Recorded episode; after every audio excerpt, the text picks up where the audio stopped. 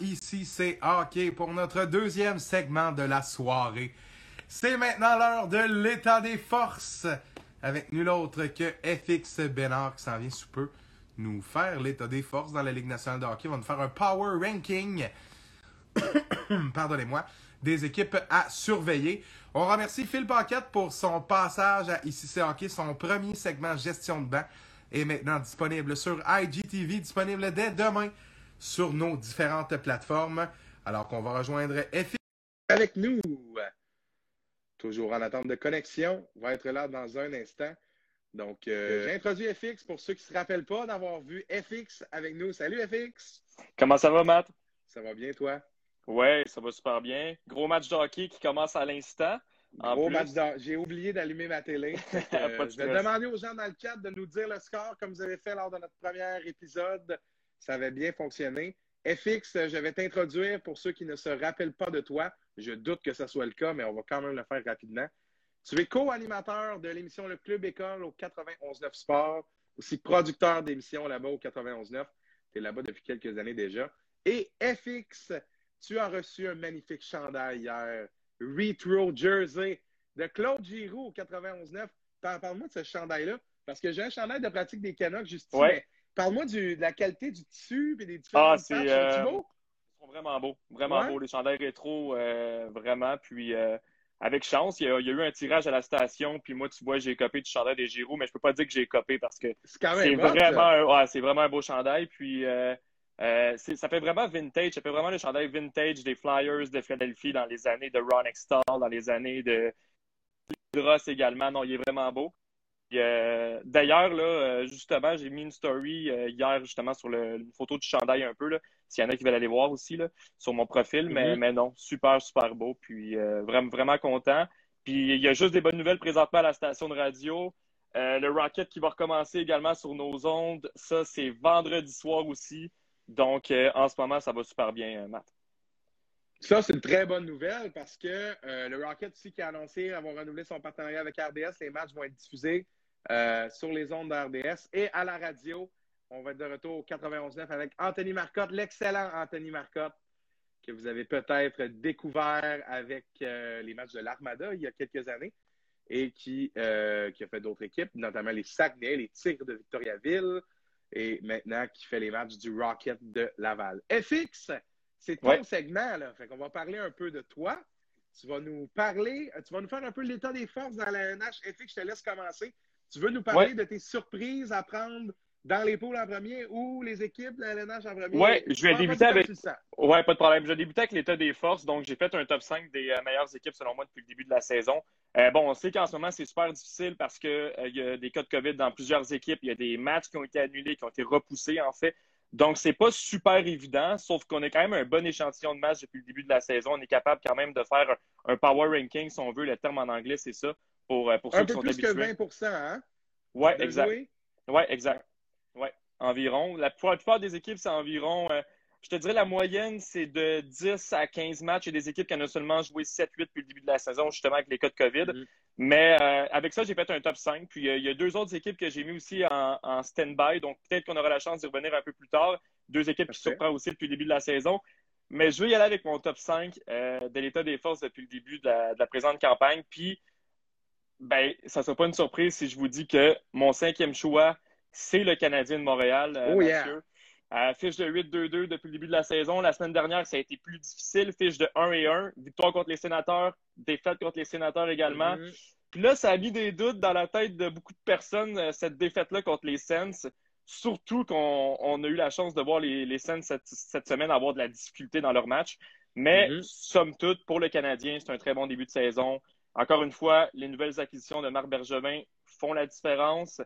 Jeff Petrie, présentement, quel début de saison quand même, il faut le mentionner. Là. Deuxième meilleur pointeur chez les Devs dans la Ligue nationale. Mm-hmm. Euh, il compte 14 points en 12 matchs. Encore une fois, pour les autres acquisitions du Canadien, Tyler Toffoli, 9 buts depuis le début de la saison. Qui aurait pu me dire que Tyler Toffoli marquerait 9 fois euh, personne, personne, Non, non, personne, non, absolument personne. Alors, euh, un bon début de saison, puis euh, vraiment, le Canadien s'est amélioré dans, tous les aspects, autant pour la défensive que pour les gardiens de but également. Jake Allen qui a été utilisé assez souvent depuis le début de la saison. Ça prouve que le système de rotation qu'on parle depuis des années, qui a fait en sorte qu'il y a beaucoup mm-hmm. d'équipes qui sont rendues loin en série, qui ont remporté justement les grands honneurs. C'est grâce à un bon système de rotation devant le filet. Puis justement, avec l'apport de Jake Allen depuis le début de la saison, le Canadien qui est bien garni aussi de ce côté-là. Donc, présentement, c'est une très bonne équipe qui est bien équilibrée. On verra pour la suite des choses. J'ai mes réserves, comme j'ai mes réserves aussi pour mon quatrième choix parmi mon, parmi mon power ranking, mm-hmm. parce que le Canadien a affronté les Maple Leafs seulement une fois depuis le début de la saison. La division canadienne est peut-être un peu plus faible que ce qu'on pensait aussi en début de mm-hmm. campagne. Les sénateurs ont beaucoup de difficultés. Euh, les Oilers d'Edmonton se cherchent défensivement avec un gardien de but en Koskinen qui est pour moi horrible. Et pour les autres formations, les Flames qui connaissent un début de saison qui est coup-ci, coup-ça. Euh, mm-hmm. Il y a juste les Jets présentement qui vraiment m'étonnent puis qui connaissent un, bon début de campagne dans cette division-là. Alors, on euh, que quand cette brigade défensive-là va avoir une vingtaine de matchs dans les jambes, oh, ça risque peut-être d'être un petit peu plus difficile. Ben, à suivre, là. On peut peut-être nous surprendre. Mais euh, pour commenter très rapidement ce premier choix, ce, rang numéro 5 dans ton Power Ranking, très bon choix. Le Canadien, on en a parlé à outrance hein, dans les dernières semaines. Autant au 91-9 qu'ici à ce podcast. On a entendu énormément parler du Canadien, de sa profondeur, des quatre trios qui peuvent produire, des trois paires de défenseurs qui sont solides, des deux gardiens aussi qui peuvent en donner. Je suis bien d'accord avec ce choix-là en cinquième position. Peu importe où on va retrouver cette équipe-là au classement, euh, on peut considérer qu'elle est bâtie, comme tu l'as très bien mentionné, sur euh, une forme qui est euh, reconnue à travers la Ligue nationale. On a vu les Blues de Saint-Louis se rendre très loin avec ce genre d'équipe-là, les Caps de Washington se rendent très loin aussi avec beaucoup de profondeur. Et je pense que le Canadien comprend que c'est avec quatre trios, trois paires de def et deux gardiens qu'on se rend très, très loin et peut-être éventuellement à une Coupe Stanley, qui sait, sans parler trop vite et à travers mon chapeau, bien sûr. Vas-y avec ton rang 4, mon cher. Pour la quatrième position, une autre équipe de la division canadienne. Écoute, euh, je place les Maple Leafs de Toronto au quatrième rang en ce début de mm-hmm. saison.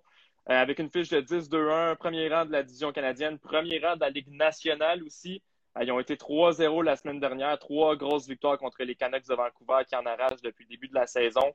Mais cette équipe-là me surprend.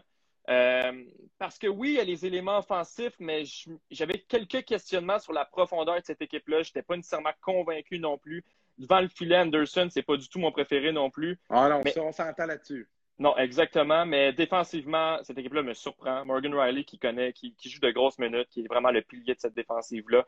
Et offensivement, pour vrai, Austin Matthews et Mitch Marner, comme un peu euh, les Oilers d'Edmonton le sont en Connor McDavid et Leon Dreisaitl, je trouve qu'il y a vraiment un top 2 qui se démarque un peu plus. Oui, John Tavares est là. Oui, c'est ton deuxième centre qui est mm-hmm. super bon également, qui répond euh, lors des avantages numériques aussi, qui est un bon buteur.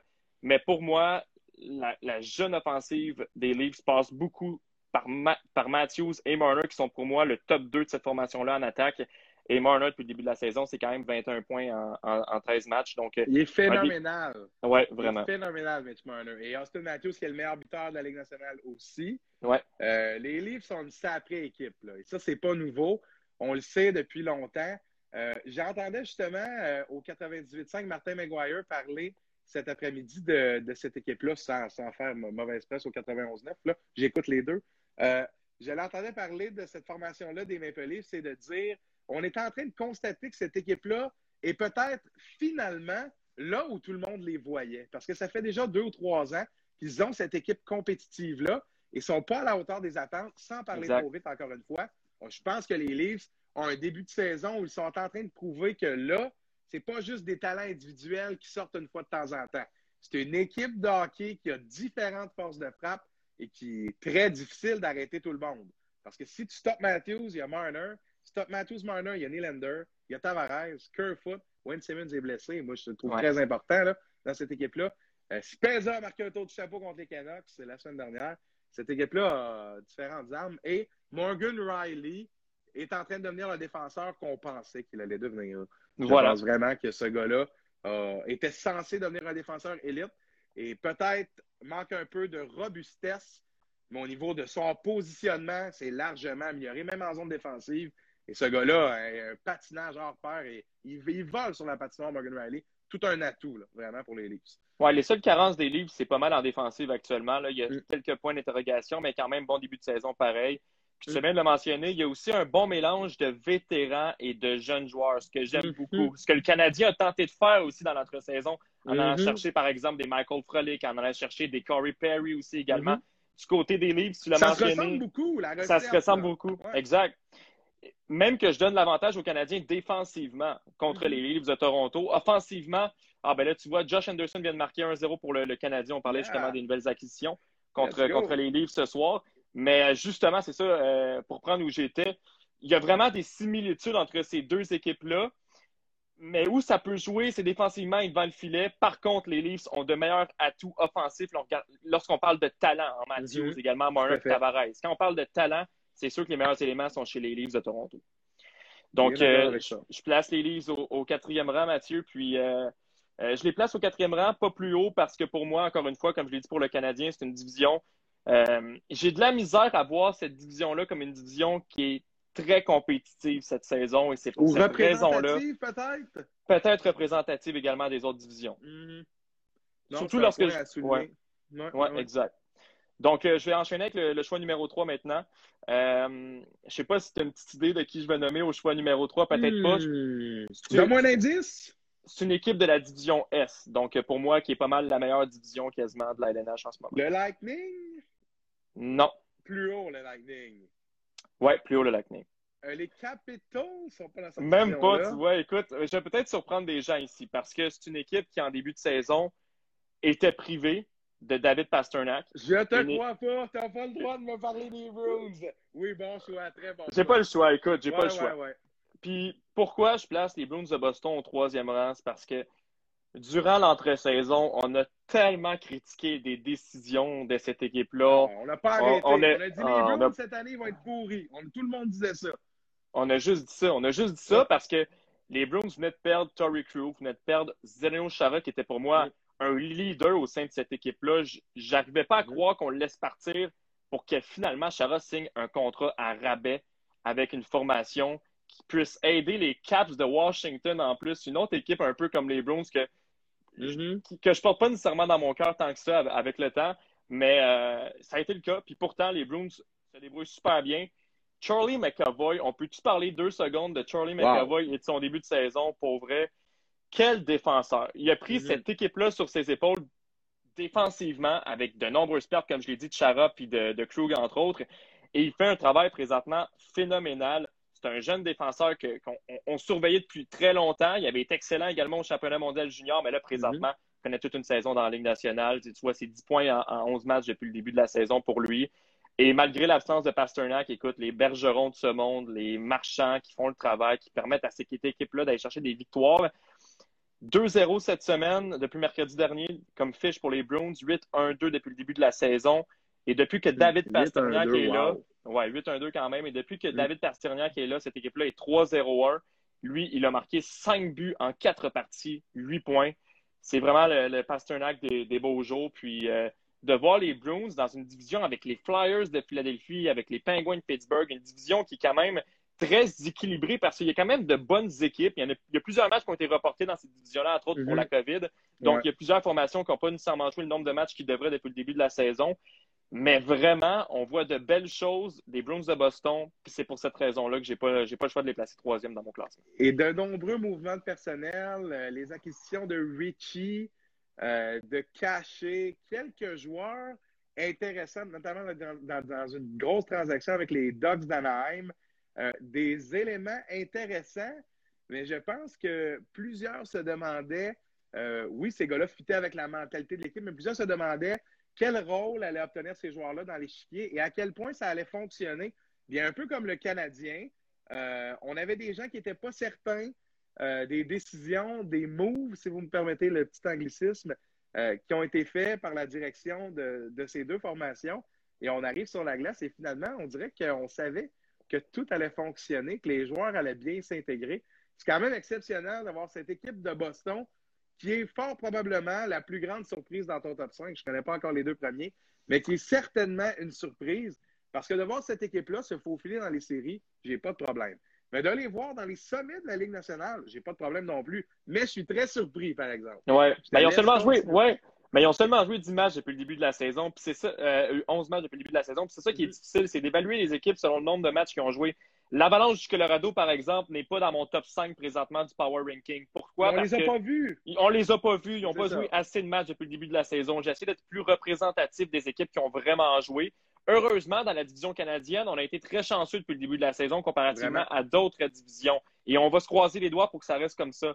Mais il y a certaines équipes que je n'ai pas pu placer dans le top 5 pour justement ce, manque de match depuis le début de, la présente campagne. Avec raison. C'est bien fait, c'est très bien. Ouais. Mais je vais enchaîner avec le, deuxième rang maintenant. Euh, une équipe que, ben, encore une fois, je veux dire, cette équipe-là, depuis son arrivée dans la Ligue nationale, fait des flamèches. Cette équipe-là est, très bien équilibrée. Au cours des dernières années, on a sacrifié beaucoup de mm. jeunesse pour aller chercher euh, de, bons, de bons vétérans. Et quand je dis vétérans, ce n'est pas nécessairement des joueurs en haut de 35 ans. On parle de joueurs de euh, fin vingtaine, début trentaine d'expérience, exactement. Et je parle ici des Golden Knights de Vegas. 8-1-1 depuis le début de la saison, 3-0 dans leur fiche la semaine dernière. Euh, pour vrai, quelle équipe dominante. Ils sont dominants. Dominants. Puis, euh, j'ai, euh, pour la première fois de la saison, hier, j'ai, visionné justement une partie complète des, Golden Knights qui s'est soldée par une victoire. les tabarouettes hier. Ouais. Ouais, exactement. Mais ils ont été dominants en début de match. Hein, vraiment. Quand cette équipe-là met le pied sur l'accélérateur, là, c'est... les Ducks les ont presque arrêtés, mais encore une fois, ils ont le dernier mot. Là. Oui, exactement. Et euh, c'est assez surprenant parce que tu regardes l'alignement de cette formation-là et comme premier centre présentement, c'est un, euh, un certain Chandler Stephenson qui est là. Lui, avec qui il joue, il joue avec Mark Stone et il joue avec un certain Max Pacioretty mm. et c'est le trio le plus productif de cette équipe-là euh, depuis le début de la saison. Donc, toute une paire d'alliés, ça. Ouais, toute une paire d'alliés. Pour Stephenson, ouais, exactement. Mais tu sais, Mark Stone et le Mark Stone des Bourgeois à Ottawa. Euh, quelle acquisition ce fut pour les Golden Knights. Autant que tu regardes ça aujourd'hui puis tu te dis l'échange de Nick Suzuki et de Thomas Tatar contre Max Pacioretty n'est nécessairement pas la meilleure transaction présentement euh, pour les Golden Knights aujourd'hui, en date d'aujourd'hui. Mm-hmm. Ce sera encore moins dans le futur, mais pour moi, aujourd'hui, le Canadien a mm-hmm. remporté cette transaction-là cette transaction-là haut la main. Mais autant que la transaction de Mark Stone, comme on n'a pas assez vu un grand échantillon d'Eric Brandstrom à Ottawa, pour moi, la transaction de Mark Stone est phénoménale pour cette équipe-là parce que c'est leur meilleur attaquant, tout simplement. Aussi bon défensivement mm-hmm. qu'offensivement, il produit un, rythme effréné également depuis le début de la saison, 15 points. Les Golden Knights nous prouvent encore une fois que c'est une équipe qui va se rendre loin en série et qui euh, est très dangereuse dans, l'Ouest présentement. Euh, ben, dans le format actuel des séries, ce ne sont pas nécessairement les équipes de l'Ouest qui vont s'affronter, mais mm-hmm. ça reste quand même que pour cette division-là, qui, qui, est dotée entre autres des Blues puis de l'Avalanche du Colorado, il ne faut pas éliminer les Golden Knights de l'équation. Ils pourraient être très dangereux pour la suite des choses. Alors, Ils sont euh, bien nantis pour plusieurs années, notamment plusieurs contrats à long terme, dont celui de Pietrangelo, celui de Stone et de Pacioretty aussi. Euh, les Golden Knights, euh, je fais un petit bémol sur le chandail rouge d'hier, qui était magnifique, soit dit en passant. Je ne sais pas si vous avez vu des images, mais ce chandail-là est exceptionnel. Et je fais un deuxième parallèle sur quelque chose de très intéressant que tu viens de souligner par rapport aux transactions. Je pense que ces deux transactions-là sont de très bons exemples de ce qu'on peut considérer une bonne transaction pour les deux équipes. Les Knights donnent dans ces deux échanges-là deux joueurs très importants, deux jeunes très, très importants pour le futur, soit de leur équipe s'ils les gardent, et maintenant des équipes auxquelles ils ont échangé ces gars-là. Je parle ici de Suzuki dans l'échange de Pacioretty et de Brandstrom dans l'échange de Stone à Ottawa. Mais ça leur dérange même pas. Regarde l'équipe qu'ils ont sur la glace. Regarde Cody Glass qui est très bien intégré dans cette formation-là, qui n'a même pas l'air d'un jeune joueur. Ça paraîtra même pas. Dans le développement de cette équipe-là, ça va pas. Tu comprends ce que je veux dire? Oui, oui, je comprends. On va sentir, on ne sentira pas qu'il manque Nick Suzuki ou Eric Brandstrom, tellement cette équipe-là a réussi à, lorsqu'elle a perdu certaines transactions, à renflouer ses coffres d'une autre manière, que ce soit l'arrivée de Pietrangelo par le marché des joueurs autonomes. Je pense qu'ils ont bien repêché également les joueurs qu'ils ont gardés. Mais cette formation-là, autant elle a donné beaucoup pour aller chercher des pièces maîtresses, autant elle ne regrette pas ces transactions-là pour autant. Même s'ils ont payé cher, c'est un bon, bel exemple de win-win selon moi.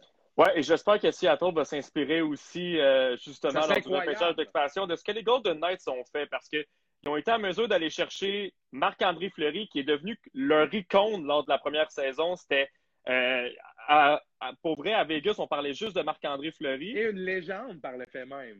Et une légende par le fait même. Puis écoute, Marc-André Fleury a un excellent début de saison là, aussi également avec cette formation-là. Autant que, que aussi. Ne vieillit pas. mm. connaissent beaucoup de succès. On parlait tantôt de l'alternance des deux gardiens de but à Vegas. Ils l'ont compris assez tôt avec Leonard puis euh, avec euh, Marc-André Dans les précurseurs de ce modèle-là, avec les Blues qui avaient euh, Jake Allen et, Brian Elliott, il y a trois quatre saisons, on avait commencé cette formule-là, mais les Golden Knights, quand ils ont fait l'acquisition de Leonard, on ne comprenait pas. Ça veut dire le départ de Fleury? Ben non, cette équipe-là garde les deux. Et je pense qu'ils sont en train de prouver que c'est pas juste au niveau des gardiens qu'ils avaient vu plus loin que plusieurs autres équipes. Ils ont une longueur d'avance sur de nombreuses formations. Quelle équipe, les Golden Knights? Je ne suis pas particulièrement un fan, mais on doit leur donner. Cette équipe-là est solide euh, sous tous les aspects. Et quelle identité visuelle, les gradins, les chandails. Wow! Vraiment une très, très belle organisation. Vraiment. Puis en terminant sur les Golden Knights, euh, seul point qu'on n'a pas encore apporté, c'est en défensive. On parlait de Pietrangelo, mais pour moi, cette équipe-là ne serait pas pareille sans chez Theodore également. Tout à fait. Encore une fois, bon début de saison. Vraiment. Puis Écoute, ce joueur-là, ils ont été le chercher quand même lors du repêchage d'expansion. Les Dogs il était disponible. Je, pense qu'ils ont été cherchés via transaction. Bref, le, euh, le, détail me manque en ce moment, l'info, mais, mhm. mais ils ont été en mesure d'aller chercher quand même, puis ça fait toute une différence. Puis les Ducks qui doivent se dire aujourd'hui, voir qu'on a laissé partir Theodore et présentement avec les Golden Knights, connaît une excellente saison. Il, est excellent depuis le début quand même, mais là, présentement, prend son ascension avec cette équipe-là. Puis euh, pour les Golden Knights, c'est phénoménal. On pensait qu'il allait devenir. Oui, voilà. il avait semblé avoir un petit, une petite descente dans sa progression. Finalement, un changement d'air est toujours bénéfique, c'est ce qu'on dit. Voilà. Et en terminant au premier rang, euh, si je te dis que c'est une formation que tu as nommée tout à l'heure, est-ce que tu es en mesure de nommer le ah. premier rang? J'ai très hâte que tu me parles du Lightning. voilà, le Lightning de Tampa Bay. 9-1-1 depuis le début de la saison, 4-0 cette semaine euh, lors de leurs quatre matchs. Écoute, le Lightning qui est privé pourtant de Nikita Kucherov.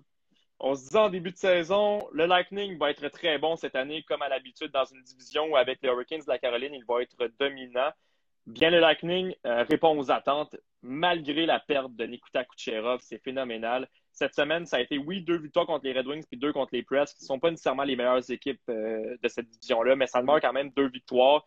Et, et statistique que, j'ai relevée, que je trouvais super intéressante, le Lightning a remporté ses six derniers matchs. Et lorsque tu regardes les cinq derniers matchs en termes de différentiel, ils ont marqué 23 buts. Ils en ont encore des six différentiels de plus 17 à leurs cinq derniers matchs.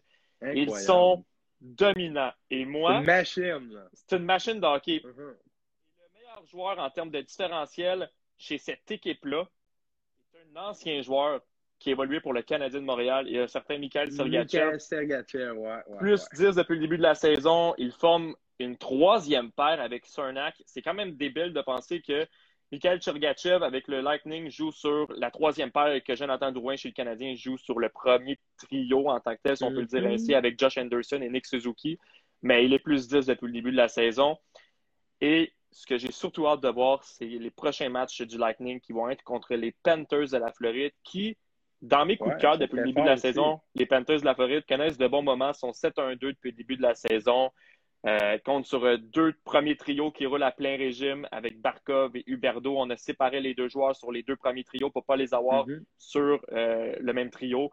Mais j'ai bien hâte de voir comment le Lightning va se débrouiller face à cette formation-là. Et en fait, c'est plus l'inverse. J'ai hâte de voir si les Panthers vont être en mesure de continuer sur leur lancée de début de saison. Ils ont joué plusieurs matchs contre les Red Wings, qui est une formation qui, euh, a beaucoup de difficultés depuis le début de la saison. Mm-hmm. Donc, c'est surtout ça que j'ai hâte de voir. Mais euh, comme je t'ai dit, euh, vraiment, Lightning est un Bay dominant. Steven Stamkos, qui n'était pas là nécessairement en série l'an dernier, qui a, fait quelques apparitions, euh, qui avait marqué, entre autres, quand il avait fait une mhm. apparition en série l'an dernier. Quel but, hein? Quel, but, qu'il avait marqué. Mhm. Mais depuis le début de la saison, c'est 7 buts en 11 matchs, 14 points. Braden Point est excellent aussi. Et qu'à dire de Victor Edman, qui année après année nous rappelle pourquoi c'était toujours quasiment un nominé au Trophée Norris. Fait de l'excellent travail encore une fois. Donc, mon premier rang appartient au Lightning de Tampa Bay, mais comme je vous l'ai dit, c'est un exercice qui est pas nécessairement facile à faire parce qu'il y a des équipes qui ont joué moins de matchs et des équipes qu'on va qu'on va plus voir lors de notre prochaine chronique ensemble, justement. Mm-hmm. Ici, c'est hockey parce que, par exemple, l'Avalanche du Colorado va finir par prendre des matchs. Euh, pour mes déceptions, je peux en nommer une qui me vient en tête vite vite, c'est les mm-hmm. Blues de Saint-Louis qui ont, eu beaucoup de, ratés dernièrement, surtout euh, lors de leur série de matchs face aux Coyotes de l'Arizona. Sont capables de mieux faire les Blues de Saint-Louis présentement. Alors, je te dirais que c'est pas mal ma, déception. Il y en a d'autres, mais euh, pour mon top 5, ça ressemble pas mal à ça pour, pour cette semaine. Donc, on récapitule. Canadien 5e, Maple Leafs, quatrième. Bruins de Boston, troisième. Euh, deuxième. Deuxième, les Golden Knights. Golden Knights de Vegas et premier, Lightning de Tampa Bay.